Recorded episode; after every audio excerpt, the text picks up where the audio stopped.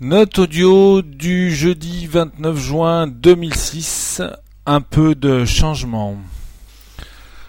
Ceux qui suivent les notes de ce blog savent que je suis un motard. Non, pas un vrai motard, avec une culotte, des bottes de moto, un blouson de cuir noir, avec un aigle sur le dos, les ongles pleins de cambouis, mais sur le biceps il avait un tatouage avec un cœur bleu sur la peau blême et juste à l'intérieur on lisait Maman je t'aime.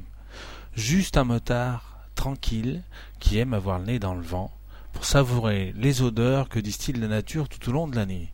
Et donc, pour rouler paisible et confortable, j'ai décidé de changer de moto.